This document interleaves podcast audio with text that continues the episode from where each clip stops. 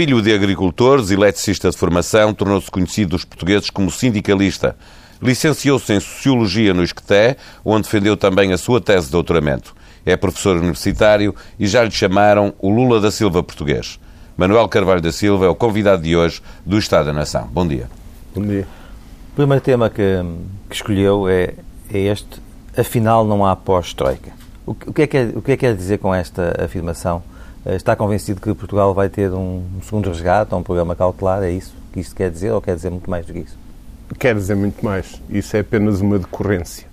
O segundo resgate, um programa cautelar ou qualquer coisa idêntica, eh, é uma decorrência da questão mais, mais profunda. Ou seja, o, as políticas europeias, e em particular eh, aquilo que o Pacto Orçamental determina, mas também esta situação atual de observação de uma Europa dicotómica, eh, em que o Norte está a beneficiar dos sacrifícios do Sul, isso é uma evidência, e, e continua uh, a esconder a crise da União Europeia por agora debaixo desta pertença causa dos problemas da Europa, que é o mau comportamento do Sul e a falta de rigor no cumprimento de determinados objetivos, tudo isto torna, no fundo, a União Europeia na grande troika. Nós quando sair o Fundo Monetário Internacional, agora, neste, no, sair, entre aspas, eh, esta, esta troika. Sairá se houver programa cautelar.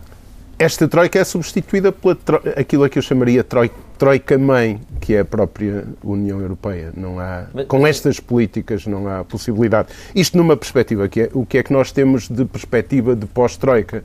Era uma já, certa já vamos liberdade. essa parte, deixe-me só de pegar sim. Numa, numa, coisa que acaba de dizer, que é haver sempre o Norte como beneficiário dos, dos, sacrifícios que o Sul faz.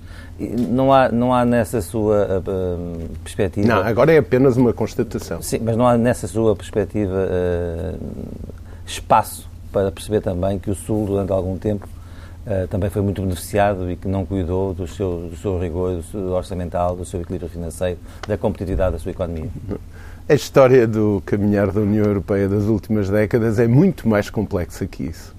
Não sei. Esse... Mas, mas, como também reduziu, estava a tentar reduzir para o outro lado. Não, eu estou a fazer a constatação. Os excedentes alemães, eh, a semana passada era. Não vêm todos da União Europeia. Significativo. Tem a ver com, com exportações. Não, tem a ver. Aí está. Tem a ver com exportações, tem a ver com a estratégia que a Alemanha estabeleceu a partir da sua posição forte dentro da União Europeia. Ou seja, os benefícios, no caso da Alemanha, não estão apenas situados naquilo que sai diretamente da, da, da troca dentro da União Europeia. Também estão também são resultantes daquilo que a, que a Alemanha conseguiu fazer na relação com outros blocos, ainda por cima Eu num só tempo... queria saber se o senhor acha ou não que o Sul também deve fazer alguma meia-culpa em relação ao passado. Não, o Sul tem que fazer muito meia-culpa em relação ao seu posicionamento, em relação a um, a um ir na, na, na onda é? e aplaudir, às vezes a troco de uns tostões, e em, para alguns tostões significativos que recebeu, eh, mas tem que fazer meia-culpa também por não ter uma estratégia eh, no, no contexto da União Europeia para o interior da União Europeia e no relacionamento comum. O mundo está numa mudança profunda. Essa estratégia há, há um ano, há um ano a propósito do aniversário Espanha, do Diário de Notícias, né, falávamos do, do, que são, do que são os posicionamentos, do que são as complexidades resultantes de novas centralidades políticas, económicas e do que isso significa em termos de relações entre blocos, de, de exigências de, de, de uma concepção nova de relações com terceiros.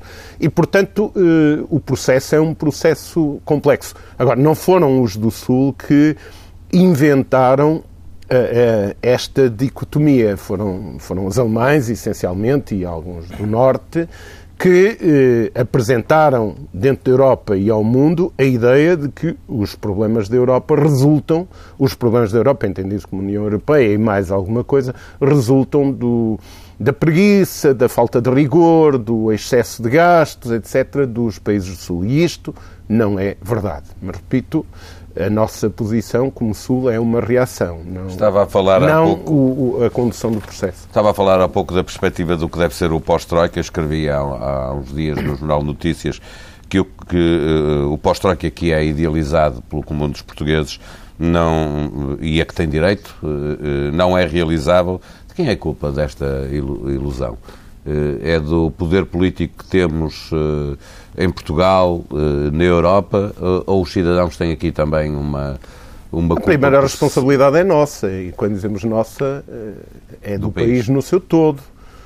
Eh, mas, mas há quem tenha mais culpa e, e quem tenha menos culpa. Não é verdade que todos andamos a gastar acima das nossas possibilidades. Essa foi uma mentira instituída para submeter um, um povo.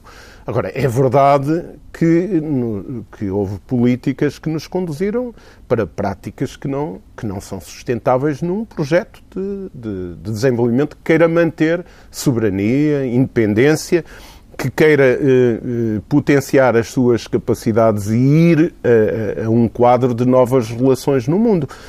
Precisamos de assumir eh, uma outra atitude. Aí entra muito a questão da cidadania, da, da, da democracia, da participação, como resolver estes desafios. Mas quando se fala de, de, quando se criou a ideia de que os povos do Sul andaram a gastar eh, mais do que podiam, eh, naquilo em que se está a pensar é na capacidade de pagar aquilo que foi pedido emprestado. Eh, pois, hoje, sabemos... há, hoje há uma ideia de que há uma parte da dívida que não pode ser paga, que não é possível ser paga. Exatamente. É, é o problema de termos pedido dinheiro a mais uh, ou de termos chegado a uma taxa de juros que torna incomportável o pagamento de, desse serviço de dívida. Eu, eu, eu por acaso, tinha, uh, tenho aqui comigo, trouxe um, um, conjunto de slides que vou utilizar num PowerPoint amanhã numa conferência, em que chama a atenção a dívida pública portuguesa em 2008 não era problema. Se nós formos ver a evolução da, da dívida, nós eh, ligeiramente acima, mas estávamos naquilo que podemos dizer o grande molho. Sim, do, 60%. Exatamente. Íamos ali no grande molho, não é? Basta olhar para o gráfico e ver-se isso. Onde é que as coisas começam a disparar? A partir do momento em que são aplicadas políticas de austeridade brutal. Portanto, há uma relação fortíssima. E nós não em nome do pagamento da dívida, nós estamos a fazer um conjunto de sacrifícios, não estamos a pagar a dívida, estamos apenas a pagar juros da dívida, de uma dívida que, como aliás disse hoje, é evidente que há de encontrar-se uma solução qualquer, mas não é pagável na, na, dimensão e nas condições em que é imposta. E eh, conforme vamos caminhando, vamos agravando esta situação. E, e é curioso que, porque, por exemplo, podemos falar disso também, o roteiro do, do Paulo Portas para a chamada reforma do Estado eh, faz uma utilização que eu acho que é uma utilização atrevida eh, com uma forte dose de hipocrisia, que, que, que é esta. Nós, em nome do pagamento da dívida e da correção do déficit, levamos com uma brutal carga de impostos e com reduções de rendimentos, desde logo de rendimentos de trabalho. Eh, não pagamos a dívida, mas estamos numa situação difícil. Todo o mundo constata, que, quer as empresas, quer as pessoas constatam que a carga fiscal agora é elevada. E então, em nome de que a carga fiscal é elevada, agora convidam-se os portugueses abdicarem dos direitos à saúde, ao, ensino, à segurança social, etc., porque não, não, não, não podem pagar mais impostos. Mas deixa ver se percebe. Isto é dramático. O, isto é absolutamente o senhor advoga que Portugal devia dizer nós não pagamos esta dívida. Não, não, não se insista. Quer saber, a dívida quer, existe. Quer conhecer o, Nós, sua, o seu pensamento. O país tem de ter uma atitude responsável perante a dívida. Mas a atitude responsável não é submeter-se. O país tem que questionar. É, é, é como o país um tem que questionar. A economia estender a dívida por 40 ou 50 não, anos? Não, isso isso pode, depende das condições, porque isso até se pode tornar mais grave do que pagar a dívida em, em curto prazo. Eh, basta que a estendam com, com encargos, com juros e com, e com outros compromissos que não sejam Portanto, pagáveis. O é, tem que se encontrar uma solução problema, para esse problema da dívida. Como se, como se tem tentado encontrar ao longo da história, sempre eh, em situações de dificuldade como esta, para a, maior, para a generalidade dos países. E como vai ser resolvido no futuro o problema das dívidas dos países. Mas há, Imaginemos que hoje se levantava no, nos Estados Unidos uma discussão sobre os americanos, quanto é que os americanos devem, cada um deles, em termos de, de, de divisão, de contabilidade né, da dívida distribuída por todos, e que dizer nós temos que pagar isto. Imaginem o que dava. Não é? Uma dívida brutal, é? uma dimensão brutal de custos para cada americano. Quer dizer, aquilo vai-se pagando, vão-se pagando juros, é preciso ver condições, vão-se fazendo amortizações, vão-se uh, gerindo prazos. O que o país tem de ter é uma atitude ofensiva, num contexto difícil, porque Mas é, é um contexto da União Europeia e é aí é que está tal... para isso também. Os Estados Unidos têm a maior economia do mundo. Podem, portanto, fazer esse jogo da dívida, poder ir aumentando a dívida e ir pagando o serviço de dívida. Portugal oh, não Paulo, tem uma economia que permita estar a fazer o jogo que fazem os americanos ou acho, outra economia. Eu acho que nós não vamos deixar de ser um país, de ser uma nação, de ser um país e de ser um povo com identidade. E, portanto, eu penso que somos pequenos, mas temos a nossa história, temos o nosso percurso, temos forças. Estamos é num contexto, estamos dentro de um espaço onde há aqui delicadeza acrescida, porque há mecanismos que têm a ver com o nosso comportamento e com uma estratégia que é nossa, nossa interna e que não pode, eh, não pode deixar de existir, que se relaciona com uma intervenção num contexto da União Europeia. E este é um problema delicadíssimo. Mas, portanto, que nos leva, afinal, que nos leva inevitavelmente e que nos vai levar a equacionar, conforme o caminhar da União Europeia, a nossa própria condição de União Europeia. Isto é inevitável. Quando diz, afinal, não há pós-Troika, o que é que quer dizer? É exatamente isto. É exatamente isto. É que, é que vamos continuar os a viver esta realidade. O que está hoje definido nas políticas europeias e que se apresenta é que é refletida, aliás, no último relatório do Fundo Monetário Internacional, é a continuação e aprofundamento destas políticas. Agora, isto é insustentável. A Irlanda, no, no, no, uh, seguindo uh, o seu raciocínio, a Irlanda que abdicou, não tem segundo resgate, abdicou ter um programa cautelar da União Europeia, uh, vai, portanto, sozinha aos mercados, significa que também, nesse raciocínio, a Irlanda, estando na União Europeia, estando na zona euro, eh, também vai sofrer este eh, não existência de um pós-troika? É claro que sim. Aliás, houve festejos na rua por parte do povo, embora não muito exuberantes, exuberantes nem de muita dimensão, perdão, acompanhados logo de intervenções do Primeiro-Ministro a dizer cuidado porque a austeridade vai continuar. Agora, uh, uh, o Paulo usou um, uma palavra que precisa de ser recentrada. Disse a Irlanda abdicou. Pelo que se sabe, nem abdicou nem deixou de abdicar. Aquilo que os alemães e os finlandeses e outros queriam impor como condições não era sustentável, ou seja, era pior do que não ter o resgate. É o que se sabe. Desde, decorre daqui que a Irlanda escolheu, ou os governantes irlandeses escolheram neste contexto extremamente difícil, o mal menor. E andar a festejar como se a Irlanda tivesse encontrado o caminho das novas descobertas para uma, um, um novo caminho para qualquer coisa de futuro é, é um erro, é uma mentira, não, não se pode ir por aí. Por isso é que eu lhe perguntava se, se, o caso da Irlanda, que não tem programa cautelar, é um bom exemplo para os portugueses perceberem aquilo que, na sua perspectiva, quando diz que afinal não há pós-troika, que é aquilo que vai acontecer a Portugal, que é um pouco o que está a acontecer na Irlanda. É, o relatório do Fundo Monetário mas Internacional. Mas tem austeridade na mesma. O, o, último relatório do Fundo Monetário Internacional é claro sobre isso. O, o que é que, que nós, cada um de nós deseja para, para o nosso país, certamente? Que seja encontrado um caminho o menos doloroso possível, mas pelos passos que são dados, sem uma atitude que leva à construção no plano interno de uma estratégia do país, de um posicionamento ofensivo. Nós somos pequenos, pois somos, mas temos direito a ter as nossas posições, a mobilizar, a mobilizar as nossas capacidades, a, a aparecermos junto dos nossos credores com uma determinada autonomia e força, desde que no plano interno, como disse, exista um projeto. Não existe. Não há autoridade moral, ética, não há capacidades na governação que temos para, para fazer isso. O Presidente da República tem exortado... Mas, portanto, é isto e é a evolução da União Europeia. Mas sob a Mas... perspectiva do que nós temos aqui, o Presidente da República tem exortado os partidos, principalmente os partidos do arco do poder, o PS, o PSD, o CDS, aqueles que têm estado no, na governação no, no, nas últimas décadas, eh, a juntarem-se. O Presidente da República chegou a convocar um Conselho de Estado para discutir o pós-Troika. Eh, um Mas entendimento esse, alargado dos, destes partidos, ou dos partidos de uma forma geral, partidos. não é a melhor forma de, de, de estarmos eh, mais eh, independentes em relação ao, ao, que pode mandar o exterior no, no nosso país? Eu acho que a exortação que tem sido feita pelo Presidente da República e por algumas, alguns outros atores políticos e económicos é uma exortação essencialmente dirigida para a submissão, para a continuação da submissão. E essa é um desastre uma exortação uh, um, que, que, nós precisamos, a um entendimento, a compromissos na sociedade portuguesa, deve ser para uma mudança, ser, não, não, pode ser para a continuidade destas, destas políticas e desta postura. E, portanto, não vejo que isso dê efeito. Aliás, já disse inúmeras vezes que um dos piores desastres que aconteceu ao nosso país foi ter este Presidente da República neste contexto.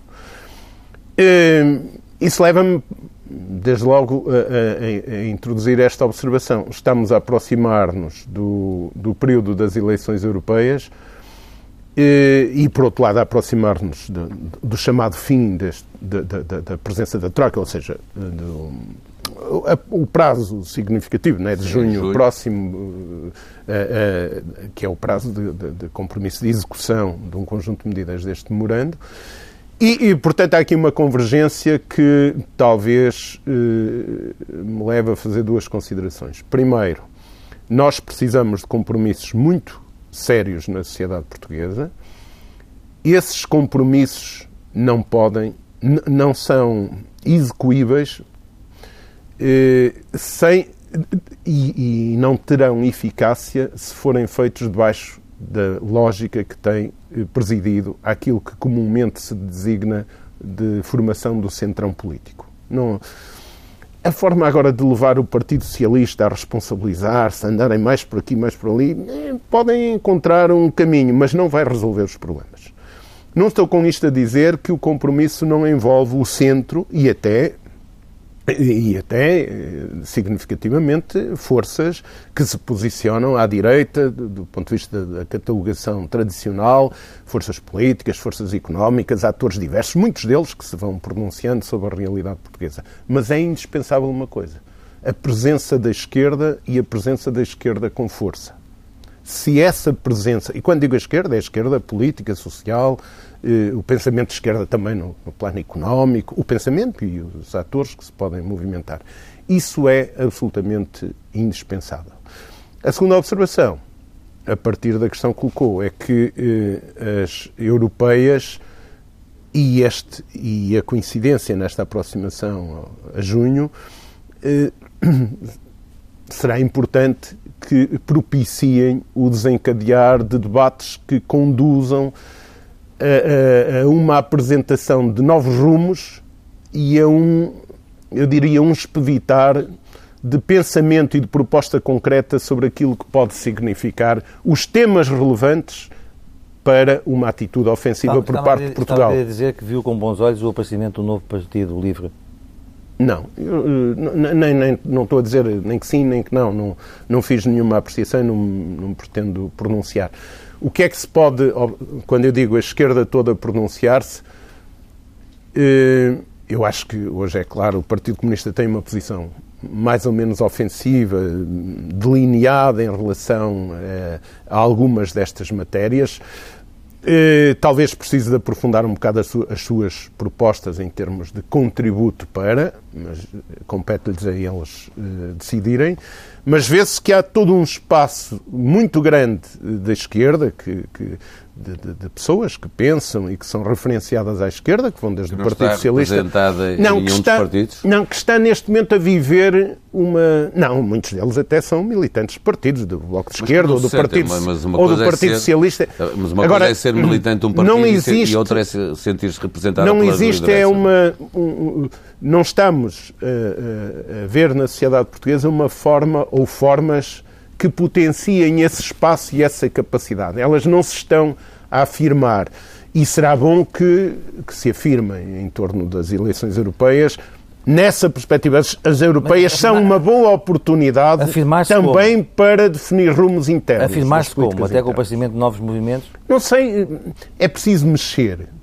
O que vai surgir logo, logo, logo se vê, não é? Mas é, é preciso mexer, é preciso que existam dinâmicas agregadoras. Eu penso que neste momento a questão fundamental é esta. Como se constroem dinâmicas agregadoras que potenciem estas capacidades? Você está empenhado na criação de alguma dessas dinâmicas agregadoras, muito especificamente? Não, eu estou empenhado, empenhado, quer dizer, eu sou um cidadão, procuro todos os dias nos espaços onde intervenho, não está quer do ponto de vista fazer o mesmo que Rui Tavares. Não, não é essa, não, não, não é essa a questão que se coloca. Assim. É preciso muito cuidado para eh, que este esforço para agregação eh, não se transforme, porque as contradições e as armadilhas são muitas, em acrescento de divisão. Eh, esse é um perigo. Portanto, existem forças políticas organizadas, é preciso muito respeito, existem sensibilidades diversas. Como se faz o caminho, não sei. O que, o que eu quero relevar com isto é que para o país sair desta situação há necessidade de uma mobilização social e política que traga este espaço todo a uma intervenção Depois forte. Depois haverá um momento em que isso tem que se traduzir em algo mas, novo. Certo, mas o compromisso não se fica por aqui. Isto veio a propósito né, dos apelos do Presidente. O compromisso não se fica por aqui, porque há articulações que é preciso serem estabelecidas ao centro e até à direita. Como, como vai ser feito? Só, só para é perguntar, antes de é? passarmos é? para o segundo tema que, que escolheu para esta conversa, eh, eh, espera que isso aconteça em Portugal, mas também no resto da Europa, porque... Sim, há movimentos diversos na é Europa. É sim, sim, isso é indispensável. Ainda por cima num contexto em que o que está a reforçar, o que se vem reforçando na Europa é uma posição conservadora e até, em muitos casos, neofascista.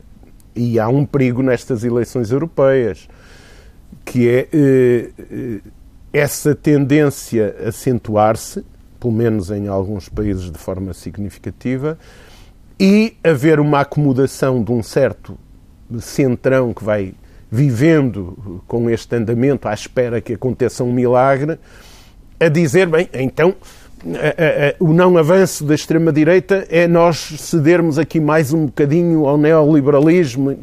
Isso será, continuará a ser desastroso, mas pode estar pode estar perante nós um cenário desses. E isso é uma das razões que nos leva, é?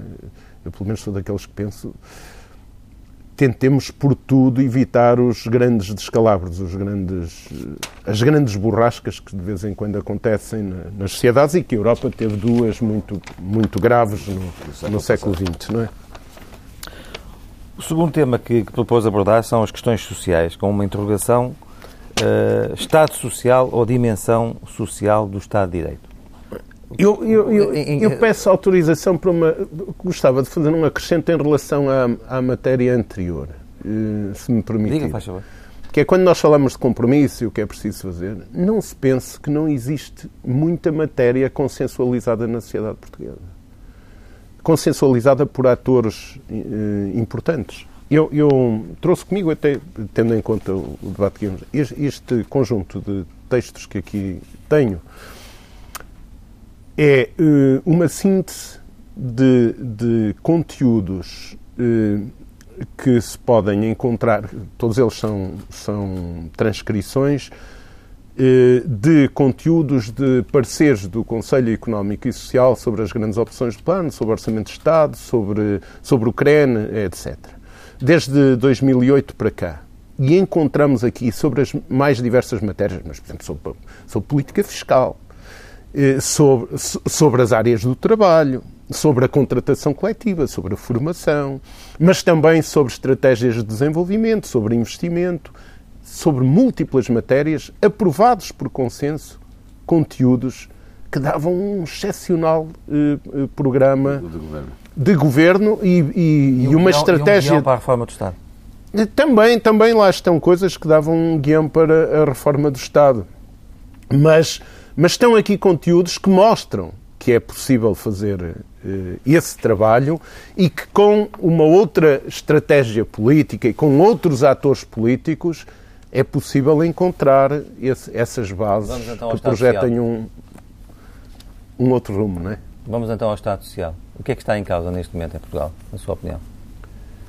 Uh, simplificando, uh, eu diria que há duas marcas uh, como resultado. Uma é que estamos a assistir a um retrocesso em que fazemos o um movimento ao contrário daquilo que foi feito depois do 25 de Abril. Nós passamos da sociedade de paternalismo, de assistencialismo, da caridade para a cidadania social, atribuindo às pessoas direitos, porque os direitos da segurança social, da saúde, do ensino, são direitos das pessoas, são dimensões de cidadania. E agora estamos perante um conjunto de políticas, a esse propósito ainda... Que procuram racionalizar esses direitos. Não.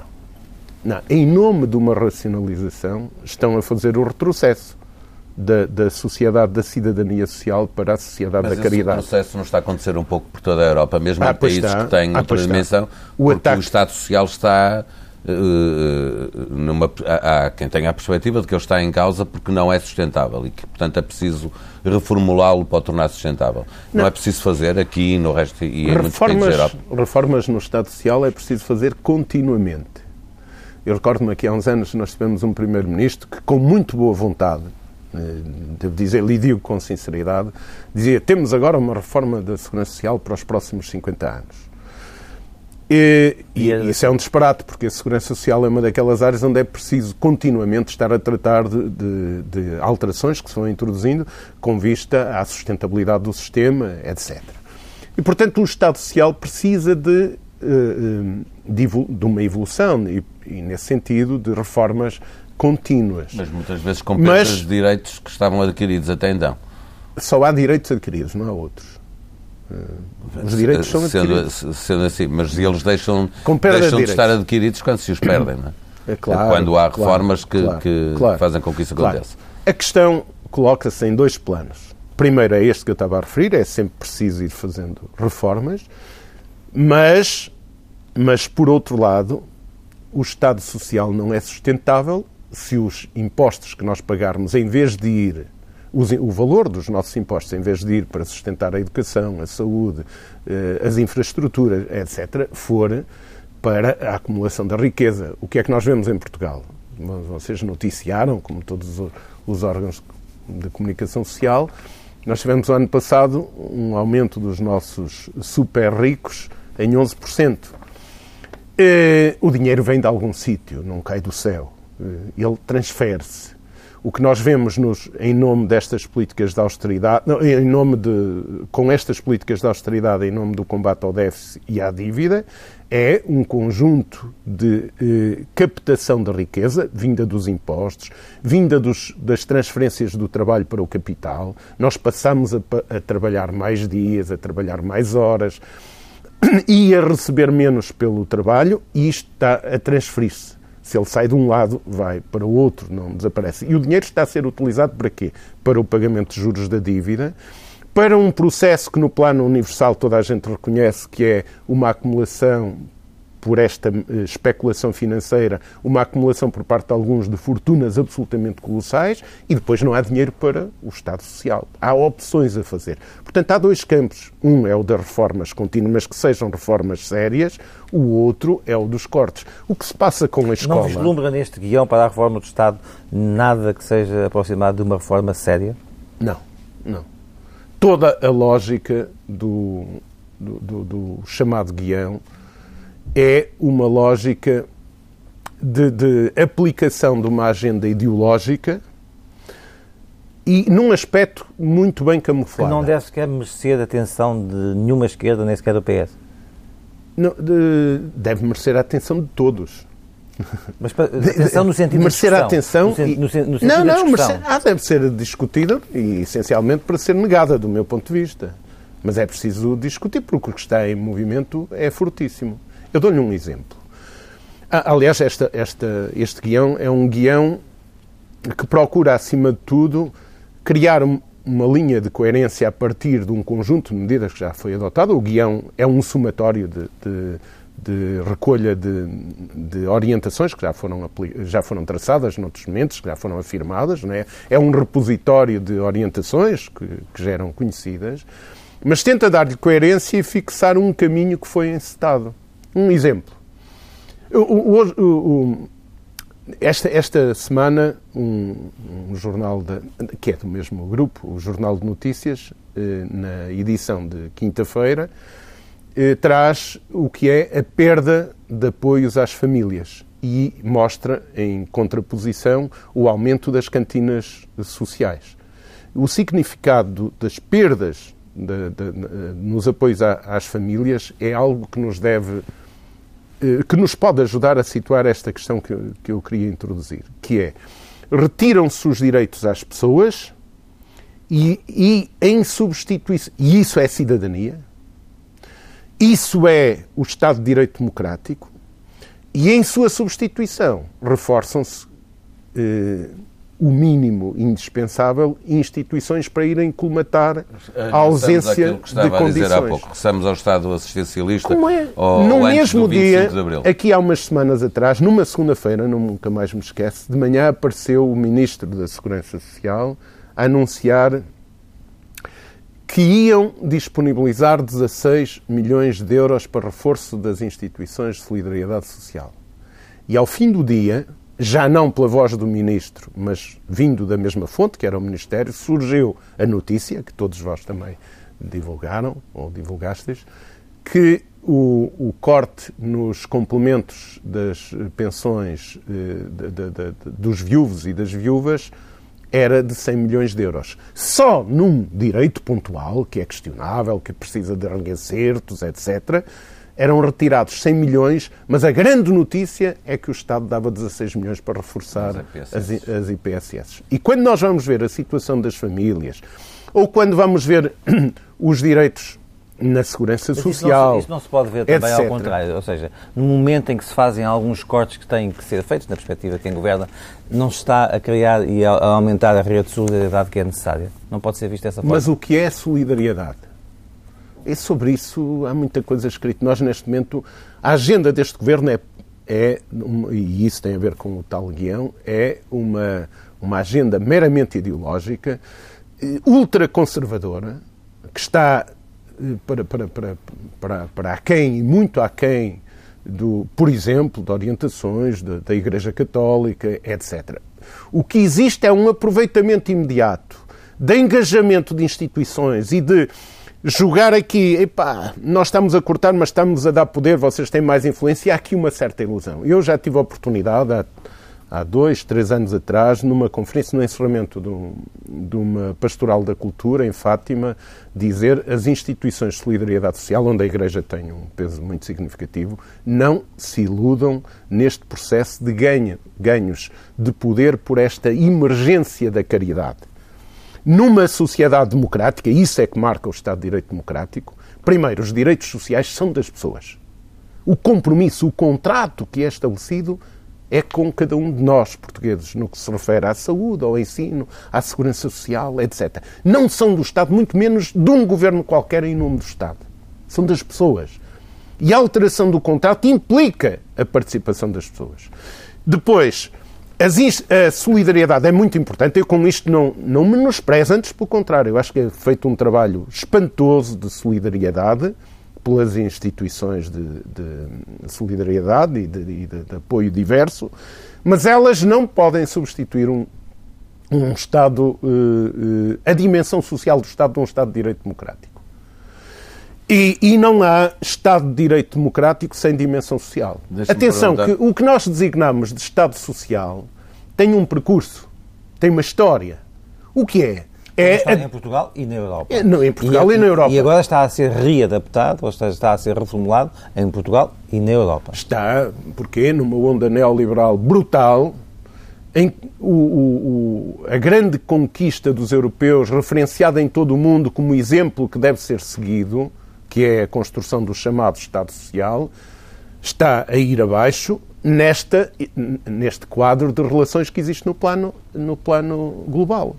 Nós também estamos a ser vítimas do afundamento da, da grande potência e da grande referência de poder eh, mundial que eram os Estados Unidos da América. Os Estados Unidos é um, um país e uma sociedade em crise e nós pertencemos a, e estamos a ir ao, ao fundo também por essa também por essa via, também por essa por essa crise e, e portanto este este aniquilar do, do, grande avanço que se conseguiu e que é referência, é referência nos emergentes. Nós, quando vamos ver o que se discute no, no Brasil, ou na África do Sul, ou na China, é a construção de mecanismos de, de incorporação de uma dimensão social no Estado, sem o qual os Estados democráticos e um conceito atual de cidadania e de democracia esse é um bom exemplo, não são realizáveis. São países são realizáveis. onde isso está a discutir, mas são países que também têm problemas e com manifestações, uma razão muito oh, simples. Paulo, são eu... países que estão muito atrasados em termos de infraestruturas, claro. que as pessoas faltam escolas, faltam hospitais, faltam atenção, estradas. Atenção, atenção, porque alguns deles estão com avanços incríveis. Há, há, seis anos atrás era impensável que na, na, na, China, por exemplo, se discutisse e se desenvolvesse a aplicação como se está a fazer do horário de trabalho, do limite do horário de trabalho ou da existência de um salário mínimo nacional, que hoje já existe. São avanços, em alguns deles, são avanços a muita mais velocidade do que nós certo, fizemos o, a nível europeu. O que eu quero dizer com isso é que estamos, Isto com, o que é que quer dizer? estamos com uma diferença muito grande entre aquilo que são os direitos nesses países e os direitos que já ah, existem sim, hoje, mesmo sim, depois mas da, estão, da, da, perda que tivemos. É? Tudo isso é verdade. Uns estão a subir e os outros estão a descer. Poderá dizer-se, e também com alguma dose de razão, enfim, se uns estão a subir e os outros estão a descer, há aqui reequilíbrios. É verdade. E ainda faltará muito tempo para nos claro, encontrarmos. É, não falta assim tanto. Não falta assim tanto. É possível que alguns destes grandes países emergentes, já na década de 20, ultrapassem as condições médias da maior parte dos países europeus. É, é, é, é, este cenário que nós temos. Mas, portanto, eu dizia, há centralidades que se estão a alterar. Eu, quando digo nós, europeus, também estamos a ir ao fundo porque há, uma, há um poder, há, há uma, uma, um papel que os Estados Unidos representavam que está claramente em queda. Essa, eu costumo dizer que o grande. O, o, o grande significado que se pode retirar da presidência de Obama é, acima de tudo, a capacidade que ele tem tido de interpretar essa condição de potência em, em, ou de império em, em, declínio. em, declínio. Mas isto tem implicação, eu não digo isto com alegria. Passávamos daqui para outros campos que também colocam dificuldades. É evidente que a União Europe... os países da União Europeia, no final destes, desta crise ou destes bloqueios que estão a passar, não retomam o lugar que tinham antes. Basta nós pensarmos que o acesso às matérias-primas ou a outros bens jamais deixe, pode voltar ao, ao que era. E, portanto, há aqui dificuldades. Eu, eu, eu gostaria de perceber melhor o que me está a dizer. Nós o que temos hoje em dia na Europa é esta perspectiva de que o Estado Social começa a pesar demasiado sobre a economia e tem que custar menos. Devo, devo daquilo que me disse, daquilo que me disse, devo retirar a ilação do que o senhor acha que o Estado Social deve ser uma peça central no Museu de Desenvolvimento no, no, no, no desenvolvimento económico, claro. ou seja, deve ser visto ao contrário, Sempre, é isso? Exatamente, sem sombra de dúvida. Há readaptações a fazer, mas a grande questão que leva à destruição do Estado Social é que o dinheiro está a ser retirado dessa canalização para o interesse público, para ser colocado em, numa, numa reforço de concentração em, em alguns indivíduos, quer europeus, quer no plano mundial. Há um desequilíbrio enorme da riqueza. E sozinhos o sistema... conseguiremos criar as condições políticas para inverter essa má distribuição Não, da riqueza que, que está Vai ter que haver convergências. Agora, quando nós vamos ver, e, e respondendo à, à questão que o João Marcelino coloca, que é muito interessante, é? quando nós vamos ver a história do chamado Estado Social, que eu digo é a componente social de um Estado de Direito Democrático, ou seja, não há Estado de Direito Democrático se perder a componente social. Desiludamos-nos quanto a isso. E quanto mais. Não vejo ninguém na sociedade portuguesa ou europeia defender o contrário. Sim, mas o problema não é defender, é a prática. É que ele está mesmo a ser destruído. Veja-se o que se passa de contradições profundíssimas quanto a uma estratégia de desenvolvimento, por exemplo, com as políticas de educação em Portugal que nos levam a, a perder, que, que, nos estão a fragilizar, mas neste processo as perdas que nós tivemos e que estamos a ter por uma saída de uma geração mais formada. Mas, por exemplo, quando o Bismarck fala de, de, e, e, e, coloca o país uh, as, uh, na Alemanha, no final do século XIX, algumas medidas que normalmente são consideradas como um dos elementos uh, iniciadores do processo do chamado Estado Social, ele tem essencialmente, é uma questão de consultar os discursos dele, tem duas preocupações. Dar credibilidade à política é curioso. Ele diz é preciso darmos aos cidadãos qualquer coisa em que eles vejam que vale a pena acreditar nos políticos e, e, portanto, é a credibilização da política e são três coisas. É a consolidação do Estado. O Estado alemão, nessa altura, era um Estado, era, era um Estado em início, não é? como sabem, no, no, no, último cartel do, do, século XIX, o Estado alemão é um Estado em construção e precisava de, de solidez, e ele diz é pelo social que se deve obter essa solidez, e é a resposta às novas condições em que estão os cidadãos, quer para articular condições de vida que não levem a rupturas profundas, quer para responder a, a, a, a disfunções que se estavam a observar. Mas depois vemos por aí fora. Não é? À saída da Segunda Guerra Mundial, deixem-me só situar isto. Muito rapidamente.